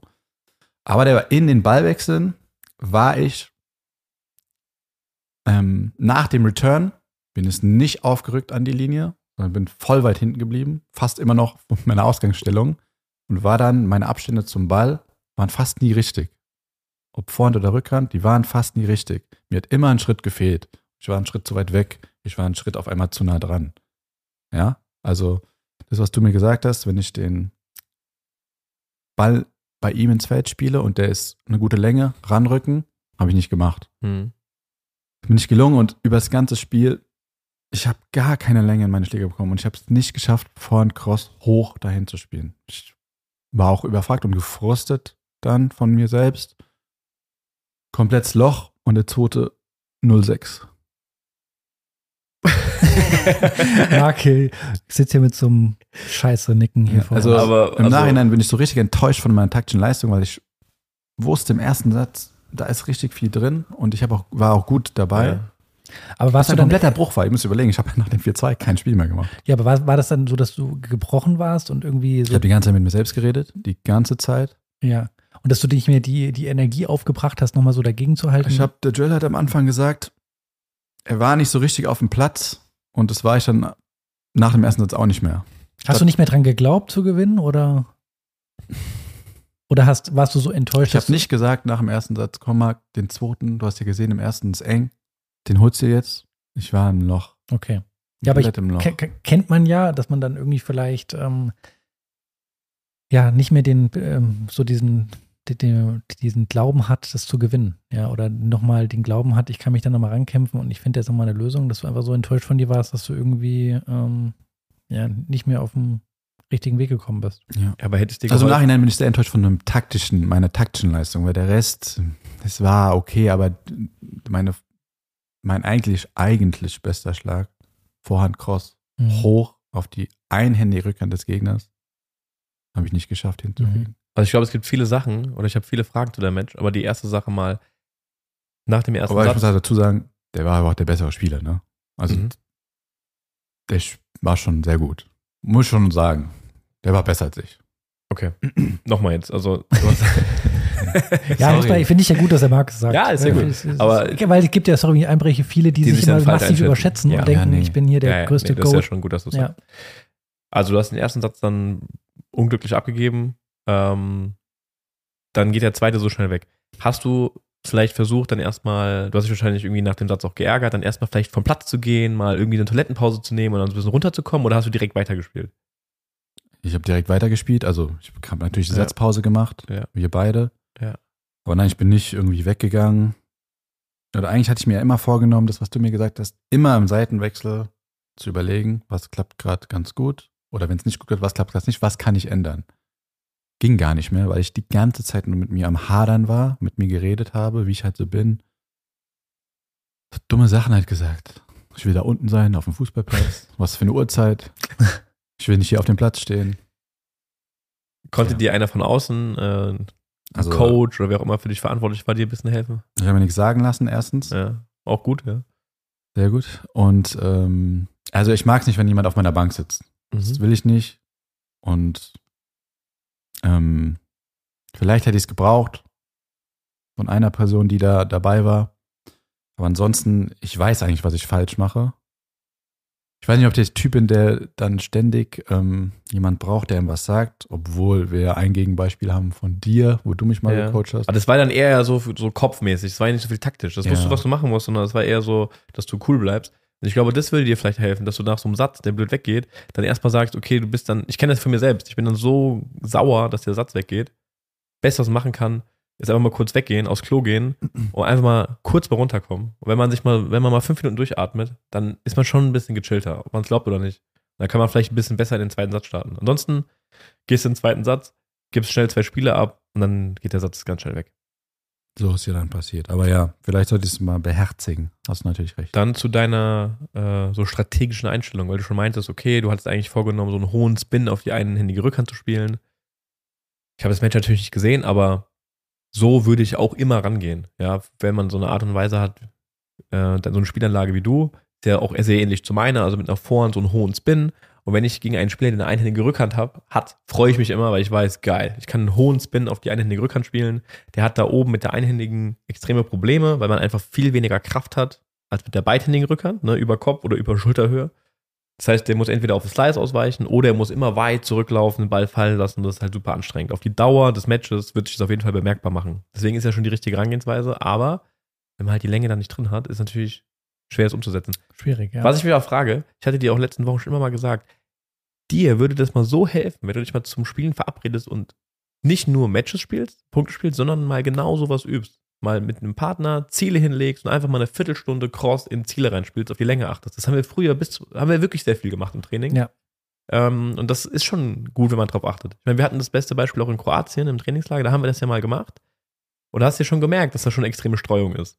Und das, das hilft extrem, ähm, um ein Gefühl für die Schläge zu bekommen. Ich glaube, wir machen das jetzt so unbewusst beim Einspielen. Also, Hey, äh, wo du es gerade sagst, ich habe es tatsächlich am, am Donnerstag, habe ich, Donnerstag war es, habe ich mit meinem, nee, Freitag, Entschuldigung, Freitag habe ich auch nochmal gespielt vor meinem, äh, vor dem Medienspiel und da habe ich auch meinem, meinen Partner in Felix gefragt, ob wir nochmal zehn Minuten, äh, der hatte schon, als ich gesagt habe, boah, können wir mal ein bisschen trainieren, so zehn Minuten, hat er mich schon angeguckt von wegen so, willst du mich verarschen? Ich gesagt, bitte, zehn Minuten nochmal. Dann haben wir zehn Minuten so einen Hosenträger gemacht, also die meisten wird das wahrscheinlich was sagen, ein bisschen laufen gelassen. Und ich habe da auch wieder gemerkt, ich, muss, äh, ich würde es so gerne wieder häufiger machen. Äh, Das Problem ist für mir, äh, die, meine Zeit ist so begrenzt auf dem Tennisplatz, dass ich dann doch lieber Punkte spiele, weil ich einfach nur einmal die Woche Tennis spielen kann. Ähm, aber ähm, es ist einfach so krass, wie man das merkt, dass man das mal wieder übt. Es wird einmal wieder bewusst, wie kurz man spielt, wie unpräzise man spielt, wie schlecht man zum Ball steht häufig, ähm, wie viele Schritte man zu viel macht oder zu wenig macht. Und ähm, man, ich finde, man muss es häufiger einfach mal üben. Und es geht ja nicht darum, eine Stunde auf den Platz zu gehen und zu sagen, ich bekomme, wir prügeln jetzt mal eine halbe Stunde Vorhandcross und eine halbe Stunde Rückhandcross. Das würde ich auch nicht machen, weil eine halbe Stunde kann so lang sein. Aber wie du Joel sagt, mal eine Viertelstunde, zehn Minuten, Viertelstunde zu sagen, komm, heute arbeiten wir vielleicht mal zu zweit. Ähm, wir spielen mal, versuchen mal irgendwie so, ein, so einen Hosenträger hinzukriegen. Allein das mal hinzukriegen, ist Ja. ja schon mal schwierig, ja. Oder als für, für alle draußen äh, Anfänger oder Fortgeschrittenen mal zu sagen, ähm, ja komm, wir, wir, wir spielen uns mal ein, wir versuchen mal ähm, keinen Fehler zu machen. Wir versuchen mal den Ball nur im Spiel zu halten. So solche Sachen. Ja. Also beide mal ganz bewusst darauf zu achten, wir versuchen nur mit einem Ball den Ball so lange wie möglich im Spiel zu halten. Das kann man ja auch noch variieren und sagen, okay, wir haben es geschafft. Wir sind da wirklich besser drin geworden. Jetzt länger als T-Linie. Wir bringen da noch Länge rein. Ja. Und dann kann man ja anfangen, das vielleicht auch mit einem Spiel zu machen. Wir sagen, okay, wir spielen Punkte aus und ähm, man muss immer länger als T-Linie spielen. Man muss länger als Dreiviertelfeld spielen. Und wenn man das mal ein paar Mal macht, man merkt immer, man macht immer stetig Fortschritte, Fortschritte, Fortschritte. Muss Die Länge in meinen Schlägen ist momentan das größte Problem, aber ist auch im Match leicht gesagt. Im Ja, Match ist ja voll ist ja das, Ja, weißt du was? Du, das unterscheidet ja nochmal immer die Spitzen. Du kannst Je es- länger, desto besser. du kannst das ja im Match nicht schwer. üben. Genau, das das ist das Problem. Sache. Du Ja. kannst das Match nicht üben, weil du hast auch nicht das Selbstbewusstsein zu sagen, beziehungsweise, weißt du, die im Training würde ich dir sagen, ja, spiel doch mal mit Absicht mal zwei, drei Bälle mal hinter die Linie, damit Genau. du mal ein Gefühl dafür kriegst, was es heißt, den Ball wirklich sehr lang zu spielen. Und dann kannst du das, weißt du, du, die hat so die, wie man so schön sagt, die Variation gefehlt. Ja, du hast immer das Gleiche versucht, immer wieder. Du hast gar nicht mehr gespürt, was, was falsch läuft. Das kannst du im Training machen, weil da kannst du dir leisten, im Match halt nicht, weil du kannst nicht hingehen und sagen, so vom Kopf her, ja, bei dem Aufschlagspiel, ich ziehe jetzt einfach mal jeden Return oder jede, jede Vorhand da hinten lang rein, äh, egal, ob ich jetzt mal drei, vier Fehler mache, ist halt nicht egal, weil anstatt dass es dann halt 4-3 für dich steht, steht es halt 4-3 für den anderen. Ne? Nur mal im Match kannst du nie üben. Ja. Meiner, aus meiner Meinung nach. Du hast es ja eben schon gesagt, du hast dann gespürt, dass du immer weit hinten bleibst und dir so einen Schritt noch zum Ball fehlt. Und auch wenn man sowas merkt, so technische Feinheiten, wenn man im Spiel darauf achtet, das ist ein schlechtes Zeichen. Genau. Also in einem Match darf man eigentlich keine, sobald man technische Veränderungen machen muss, dann ist es eigentlich ganz schlecht. Das darf man eigentlich gar nicht machen. Sei es Schwierig. Aufschlag oder irgendwelche Schläge oder Beinarbeit. Da muss es wirklich nur um Strategie gehen. Ja, ich vergleiche es immer mit dem, äh, mit dem Autofahren. Zu Beginn vom Führerschein hat man auch immer im Auto gehockt und überlegt, oh, jetzt muss ich schalten, Genau. zweiter Gang, Kupplung, Bremse, Handbremse gezogen, Warnblicht angemacht, alles gedrückt, nick, all immer falsch. Und so ist es beim Match auch, wenn man keine Matchpraxis hat, wenn man keine Sicherheit hat, geht einem alles durch den Kopf. Wie Joel sagt, man fängt dran, über nachzudenken, ah, da fehlt noch ein Schritt oder ich muss bei der Vorhand den Ellenbogen zur Nase, was weiß ich, und dann ist schon vorbei. Mhm. Das muss alles automatisiert ablaufen, Genau. im Kopf zumindest. Also die Genau. Bewegungsabläufe müssen einfach selbstständig ablaufen, dass du dir im Spiel nicht über die Technik Gedanken machst, sondern über das Spiel. Genau. Ja. Ja, ja. Und das Das- hilft im Training, wenn man das einfach mal übt. So langweilig es klingt, Ja. man muss einfach dann mal diese Länge üben und so kommt die dann nur rein. Im Match das zu üben, keine Chance. Ja. Die, das ist mir schon bewusst, ja, auf jeden Fall. Aber ja, mach's halt mal, wenn du mit jemandem verabredest. Also ich würde sofort machen. Ja, ich hab's sogar Aber es geht ja nur um 10 Minuten. Ich weiß, ich weiß, Weißt du, ich so, Und ich habe es ja eben schon gesagt, mit unserer Nummer zwei, dem Morten, kann ich das sicher machen. Das haben wir auch mal Ja. vor einer Woche gemacht, als wir gespielt haben. Wir Hosenträger gemacht. haben wir Ja. gesehen, wie wild es war. Von beiden Seiten. Aber wenn ich mich mit dem verabrede, wird das klappen. Ja, aber man kann es auch ähm, immer beim Einspielen machen. Also, wenn ich mich mit Nico jetzt beispielsweise einspiele und wir spielen uns beim Training wirklich nicht sehr lange ein. Wir, halten es immer sehr kurz, weil wir direkt Punkte spielen wollen. Aber lass es diese fünf Minuten sein, die wir uns im T-Feld und dann von der Grundlinie Longline und Cross einspielen. Ich achte für mich selbst einfach drauf. Ich habe immer ein Ziel, was ich mir setze. Sei es, dass ich jetzt lang, nah an der Linie stehen will und versuche einfach die Bälle früh zu nehmen. Oder ich gehe weit zurück und versuche den Ball mit einem hohen langen Spin hinten reinzuspielen. Ich habe immer ein Ziel. Ich bin nicht in Gedanken woanders und hau einfach blind gegen den Ball. Ich versuche immer, mir irgendein Ziel vorzunehmen. Das mache ich aber auch beim Und dann kann man das zum Beispiel ja Länge nehmen. Dass wir einfach sagt, ich achte bei jedem Schlag drauf, dass er lang geht. Das ist so easy. Man kann immer äh, etwas üben beim Einspielen. Das ist ein sehr guter Tipp, vor allem für alle da draußen, die sich vielleicht auch so in der Situation mal waren wie ich oder generell im Training. Genau, kann man gut was mitnehmen. Okay, Danke auf jeden Fall für die Tipps. du hast. Aber letztendlich nochmal abschließend zu sagen, viel vorgenommen und viel auch richtig Lehrgeld gezahlt, weil viel nicht gepasst hat. dann hast du ja die Situation gehabt, dass man ja äh, aus dem Einzel 2-4, du ähm, mit Sicherheit gefrustet ins Doppel gegangen auch, ja. Ja. Aber du hast den Doppel gewonnen. ich habe mein Doppel Gewonnen. gewonnen. Ja. Ich habe das dritte Doppel gespielt. Ähm, mit dem Lukas, unsere Nummer 5. Ich muss aber dazu sagen, wir haben auch gegen die Nummer 5 und 6 von denen gespielt. Ja. die, wie gesagt, deutlicher, deutlich schwächer waren als 1 und 4. Und das haben wir gewonnen. Knapper als es sein muss, aber letztendlich Gewonnen. easy. Und die anderen zwei Doppel sind leider verloren gegangen. Eins im Champions Tie Break und eins im ersten Satz knapp und im zweiten sehr deutlich. Das heißt, insgesamt ging es dir aus wir 3-6. hast du gesagt. 3-6 verloren. Aber wenn ich drauf gucke, ihr habt drei Matches im Match Break verloren. Ja. Das heißt, an einem anderen Tag, wenn alles für euch läuft, Ja. Kann ich es auch habe es 6-3 den, für anderen- euch ausgehen. ich hab's den anderen schon gesagt. Auf Position 1 und 4 muss halt einer von uns gewinnen. Ja, ja. Und das ist halt das Ding. Dann steht es 3-3 oder 4-2 an Einzelnen, so ähnlich wie bei euch. Und dann müssen die auch vielleicht die Doppel anders aufstellen, weil dann müssen die Richtig. 5 und 6 auseinanderziehen Und Ja. dann habt ihr in beiden Doppeln dann eine Chance, das zu holen. Weil die beiden stärksten Doppelspieler, mein Gegner und der Martin Rode, den ihr wahrscheinlich auch vom Hörensagen kennt. Übrigens, liebe Grüße an den, falls er zuhört. Der hat mir nämlich nach dem Spielen gesagt, dass er unseren Podcast hört. Das Und freut uns fand- natürlich. Hat mich sehr gefreut. Ja. Ähm, die sind wahrscheinlich die beiden besten, stärksten Doppelspieler. Die waren im zweiten. Die waren schon sehr solide. Jetzt habe ich mal, äh, weil wir ja gerade schon ähm, Spieltagsanalyse hatten, wie auch immer, ähm, kommen wir aufs, ähm, war ja die Frage äh, oder das Thema, dass du ja auf dem Platz keinen haben willst, der dich coacht und wie auch immer. Ähm, und das ist, äh, ich finde, das ist ein wichtiges Thema, gerade bei den Mannschaftsspielen. Da hat ja jeder seine eigenen Befindlichkeiten und seine eigenen Bedürfnisse, was so ein Coaching angeht. Äh, jeder nimmt ja auch im jeden Spiel dann eine gewisse Rolle ein, weil es ist ein Mannschaftsspiel und ich denke, da hat jeder auch seine nicht nur spielt er für sich, sondern auch für, für die Mannschaft. Ähm, jetzt mal direkt die Frage an dich, Joel. Ähm, wa- was ist für dich erstmal ähm, wichtig, wenn du weißt, du hast ein Medenspiel und du ähm, hast natürlich, spielst du vielleicht zweite Runde und du hast jemanden, den du coachst, auf äh, wie, wie gehst du da an die Sache ran? Wenn ich einen Coach oder wenn, Wenn ich du einen coachst. Okay, also ich habe jetzt, ähm, jetzt im Beispiel gestern, ich habe jetzt zweite Runde gespielt und habe dadurch der ersten Runde coachen müssen. Und ähm, ich versuche das immer so zu machen, ich setze mich nie auf die Bank, sondern ich mache das immer so von außen. Also ich beobachte das Spiel von außen und gehe dann im Seitenwechsel immer hin, Warum? weil ich einfach, ich weiß nicht, ich habe irgendwie das Gefühl, wenn ich auf der Bank sitze und da diese ganz permanent dieses, dieses Pushen und so, ich selbst mag es nicht und ich habe das Gefühl, dass zumindest bei den Spielern, die wir in der Mannschaft haben, dass die das auch nicht unbedingt so wollen. Dass die nicht so einen Babysitter auf der Bank wollen, sondern die wollen ihr Spiel machen, die wissen eigentlich, was zu tun ist und die brauchen nur im Seitenwechsel vielleicht mal jemanden, der mal kommt, fragt, brauchst du was und vielleicht hier und da mal. Man muss auch nicht in jedem Seitenwechsel dann einen Tipp geben, sondern einfach da ist. Und dass die auch, aber was ich ganz wichtig finde, dass die wissen, wo ich draußen bin. So dass die dann halt nach einem Punkt zu mir gucken können Mhm. und äh, haben so einen Anhaltspunkt. Das ist immer ganz wichtig. Also ich laufe jetzt nicht irgendwo immer wild hin und her und verstecke mich, sondern ich bin zwar außerhalb, aber nach jedem Punkt, wenn die gucken, gucke ich die auch an. Da bin ich da. Ja, das ist, glaube ich, immer ganz wichtig. Und in dem Fall, ich habe Felix gecoacht. Mein Gefühl ist, der Felix möchte das auch nicht, dass man auf der Bank sitzt und ihn permanent volllabert, sondern der hat eigentlich einen relativ klaren Kopf. Der braucht einfach nur ab und zu mal beim Seitenwechsel ein bisschen Input, aber der fordert das dann auch ein. Also der Ja. sagt dann auch, ey, sag mal was. Oder er sagt dann auch, sag mir nichts. Mhm. Finde ich super. Ja, Ja. Ähm, wenn es natürlich einen Spieler gibt, der sagt, bitte setz dich auf die Bank, dann mache ich es natürlich. dann habe ich direkt eine Frage hinterher. Ähm, weil das ist ja häufig, das ist gar nicht so einfach, jemanden zu coachen. Also, mh, weil auf der einen Seite muss man ja berücksichtigen, jeder hat ja seine individuellen Qualitäten und ich könnte jetzt nicht zu einem hingehen und sagen, äh, ja, spiel mal Surfen Volley und der sagt halt so, ja, Problem ist, ich kann keine Volley spielen. Ne? Dann fällt schon mal was weg. Wie machst du das? Ja. Was sagst du einem auf der Bank? Genau. Also ich versuche immer relativ einfache Tipps oder Anweisungen zu geben.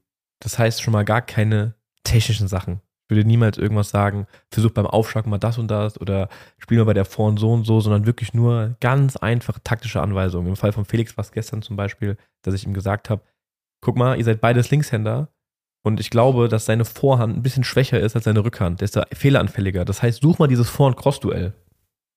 Trau dich da einfach mitzugehen, du hast da einen Vorteil. Und wenn du merkst, dass du schon drei, viermal in die Vorhandecke gespielt hast bei ihm und es wird langsam so ein bisschen eng, der Platz, du willst dann noch genauer spielen, noch genauer spielen, dann ist es fehleranfällig, dann kannst du mal wieder eine in die Rückhand spielen. Und dann wieder in die Vorhand und Vorhand. Also so ganz einfache Anweisungen. Mhm.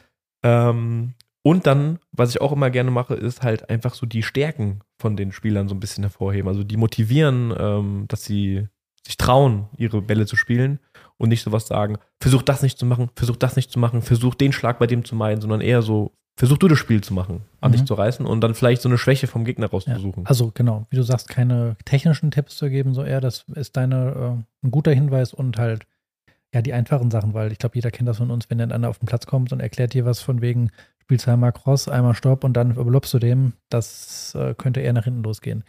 Marc, wie machst du das denn? Wenn ich selbst coache, Wenn du selbst coach, fällt dir das schwer? Weil ich sag mal so, du hast jetzt vielleicht auch nicht diese Erfahrung, die der Joel hat. Ähm, Mhm. Fällt dir es, also ich glaube, ganz viele, das unterschätzt man immer und das ist so, ja, jetzt ohne Arroganz sein, vielleicht für einen von uns etwas leichter, ein Spiel auch zu analysieren und zu sehen, wo seine Stärken und Schwächen. Ähm, fällt dir das leicht zu sehen, wo sind Stärken, Schwächen, wie gehe ich damit um, was, was kann ich dagegen tun? wenn ich jetzt, ich habe jetzt zum Beispiel unsere ähm, Nummer 4, den Giuseppe, gecoacht und der hat ja ähm, 6-4, 4-6, 8-10 verloren. Und ich habe den gecoacht, aber es ist auch so ein Typ, der braucht jemand, der gecoacht wird. Mir fällt es aber nicht schwer. Würde ich jetzt wirklich mal behaupten von mir. Okay. Ähm, ich habe ihm auch immer das Richtige gesagt. Zum Beispiel hatte der Jet bei den Gegnern, der eine deutlich schwächere Rückhand hatte. Und ich habe ihm gesagt, er soll nicht die flachen Duelle da mitgehen, weil das hat ihm nicht wehgetan. Da konnte er die Rückhand immer cross zurückspielen. Ich habe gesagt, er muss die ihm hoch spielen. Hoch und dann immer werde er auch einen Slice einstreuen. Das hat der Giuseppe auch gut gemacht. Der hat es auch umgesetzt. Der hat das auch alles so gemacht, wie ich wollte. Und ähm, ja, also wie gesagt, ich bin auch nicht auf der Bank, setze mich da nicht hin. Ich habe mich immer ein bisschen weiter weggesetzt und bin dann teilweise im Seitenwechsel hingegangen, wie der Joel auch. Ja. Teilweise aber auch nicht. um da direkt einzuhaken, ich finde, das ist auch für, für alle draußen aus meiner Erfahrung die eine, eine sehr gute ähm, Methode, vielleicht sagen wir es mal, des Coachings zu sagen, ich sitze nicht auf der Bank, weil ähm, man lässt unglaublich viel Energie. Also einerseits äh, ist man vielleicht im Sommer der, der, der, der Sonne ausgeliefert, dass man da bei 35 Grad oder bei 30 Grad auf der Bank sitzt und in der Sonne verbrutzelt. Und auf der anderen Seite lässt man, als wenn man coacht, auch sehr viel Energie liegen. Und ich versuche das auch so wenig wie möglich, ähm, natürlich meinem Teamkollegen zu unterstützen.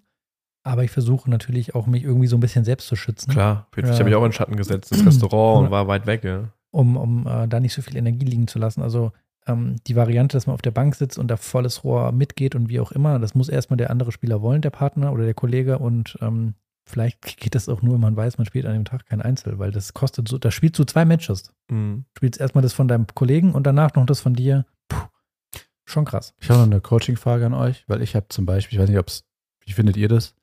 Ich habe zum Beispiel erkannt, dass der Gegner vom Giuseppe, der war nicht so fit. Ja, dem hat es wehgetan, wenn er nach vorne kommen musste. Ja. Und dann habe ich dem Giuseppe gesagt, äh, der Giuseppe war, keine Ahnung, nach dem ersten Satz war er sechs von sechs bei Stops. Ja, also sechs Stops gespielt, sechsmal damit den Punkt geholt. Ja. Habe ich ihm gesagt, wenn du einen komfortablen Spielstand hast, 30-0, 40-15, ja, streu mal so einen halben Stopp ein oder so einen Slice ans T-Feld, das tut ihm weh. Und dann machst du, ich habe ihm gesagt, du bist sechs von sechs dabei. Gut oder nicht gut, weil es ja ein technischer Hinweis ist. Soll ich zuerst? Also ich glaube, ähm, dass es ist auch, wie du hängt, hängt individuell vom Spiel ab, aber das umsetzen kann. Ja, Ähm, das du ist kannst damit, schwierig. genau, du kannst damit, glaube ich, auch einen total rausbringen. Also wenn ich jetzt zu einem sage, ähm, ja, guck mal, der kann nicht mehr richtig laufen oder der ist nicht fit und spielt mal einen Stopp und das ist überhaupt nicht sein Spiel, das kann auch nach hinten losgehen, dass der plötzlich dann seinen eigenen Rhythmus verliert und irgendwie dann anfängt, dumme Sachen zu machen und keine guten Stopp spielt äh, und seinen eigenen Rhythmus bricht. Ich habe es ja erst gesagt, nachdem er es eh gemacht hat die ganze Mhm. Zeit schon. Ähm, und aber klar, wenn das funktioniert, ich denke mal, die Schwächen gnadenlos ausnutzen, ne? solange es halt geht. Der, irgendwann wird der Gegner vielleicht, vielleicht wahrscheinlich anpassen, der wird darauf vorbereitet sein und wird das äh, merken, dass halt viele Stops kommen und dass er das schon ein bisschen antizipiert. Und ähm, aber solange es geht, kann man es machen, aber grundsätzlich ähm, kann das auch kann das natürlich auch total nach hinten losgehen, ja. Wenn man dann plötzlich sagt, äh, spiel mal einen Stopp und ähm, dann aus 40, 15 wird ein 40 beide und verliert das Spiel, dann sagt er, warum habe ich dann Doppelstopp gespielt? War dumme Sache. Schwierig, aber wenn es funktioniert hat, dann sage ich immer, äh, spiel so lange weiter, wie es gut funktioniert. Und dann musst du dich wieder umstellen. Ja, Nico, jetzt die Frage an dich. Ja. Also die gleiche Frage, die du uns gestellt hast. Wie ist es ähm, für dich beim, beim Coaching? Ähm, ich Was ist für dich wichtig? Worauf legst du Wert? Genau, ich äh, versuchte immer von mir selbst äh, auf, äh, wie ich selber gecoacht werden möchte, beziehungsweise äh, was ich von, von meinen Mannschaftskollegen uneingeschränkt, ohne Ausrede und ohne Dings erwarte, ist, dass die aufmerksam sind. Das erwarte ich zu 100 Prozent. Da, dass ich auch, da werde ich, da werde ich, reagiere ich ganz allergisch. Gib mal ein paar passiert. Beispiele, in welchen Situationen. Und ganz allergisch reagier- reagiere ich, wenn äh, beispielsweise ähm, äh, zum Einspielen keiner dran denkt, Bälle mitzubringen. Wenn keiner dran denkt, äh, beim Einspielen, äh, so solche Sachen. Und dann fängt schon an da morgens. Oder das ist bei uns kein Problem. Aber da reagiere ich sehr allergisch drauf, weil ich denke, nein, jeder hat äh, sein Päckchen auch zu tragen und es kann nicht alles auf eine Person abgeladen werden und das ist dann vielleicht der Mannschaftsführer. Ja. Ähm, und ich erwarte Aufmerksamkeit, dass wenn das Spiel losgeht, ja, ähm, dass jeder dabei ist und jeder weiß, okay, ich bin vielleicht einem Platz zugeordnet und ähm, ich zähle mit, ich weiß, wie es steht. Ich gehe hin, ich frage, ähm, brauchst du was? Und ganz wichtig finde ich ist, ähm, dass man, wie du, es- wie du es ja vorhin schon beschrieben hast, dass du dem, dem, de- deinem, dem Felix das Gefühl gegeben hast, ähm, er weiß, wo du sitzt, er weiß, wo du stehst, er kann dich angucken, ähm, dass man auch diese Gesten m, mal eine Faust zeigen kann, Genau. mal zeigen kann, der war aus, der war gut, komm Genau, weiter, so ein bisschen genau. pushen, einfach, dass man weiß, da ist einer dabei, der, der ist dabei. Und nicht, äh, wenn du auf dem Platz stehst und du siehst du auch, der äh, läuft da hinten rum, der erzählt dann noch mit dem Gegner und er trifft noch seine Oma und dann kommt noch der Hund, mit dem spielt er auch noch mal. Da reagiere ich allergisch, Mhm. weil ich mir denke, äh, nee, du hast hier auch einen Job zu erledigen noch.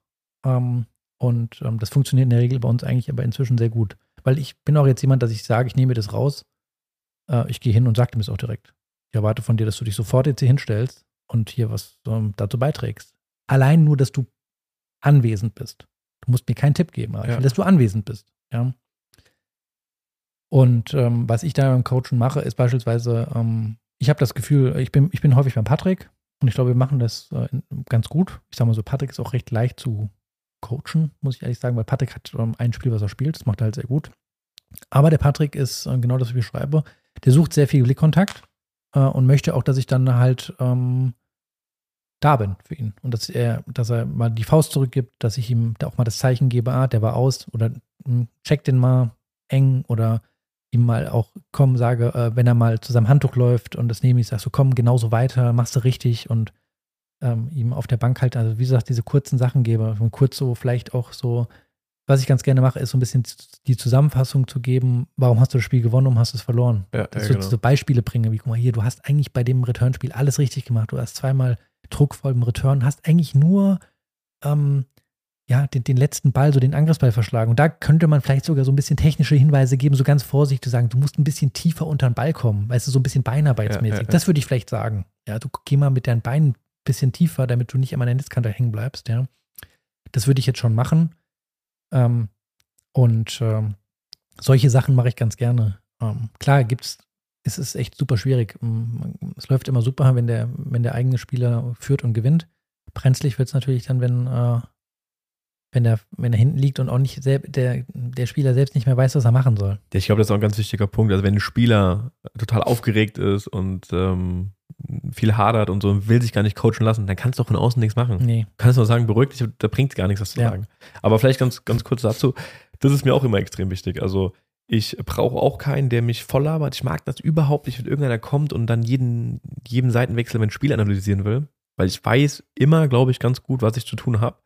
Und das weiß, glaube ich, auch jeder aus der Mannschaft, dass ich da keinen brauche, der da kommt, sondern es kommt dann mal einer und fragt, ob ich was brauche, aber in der Regel habe ich eh alles immer dabei.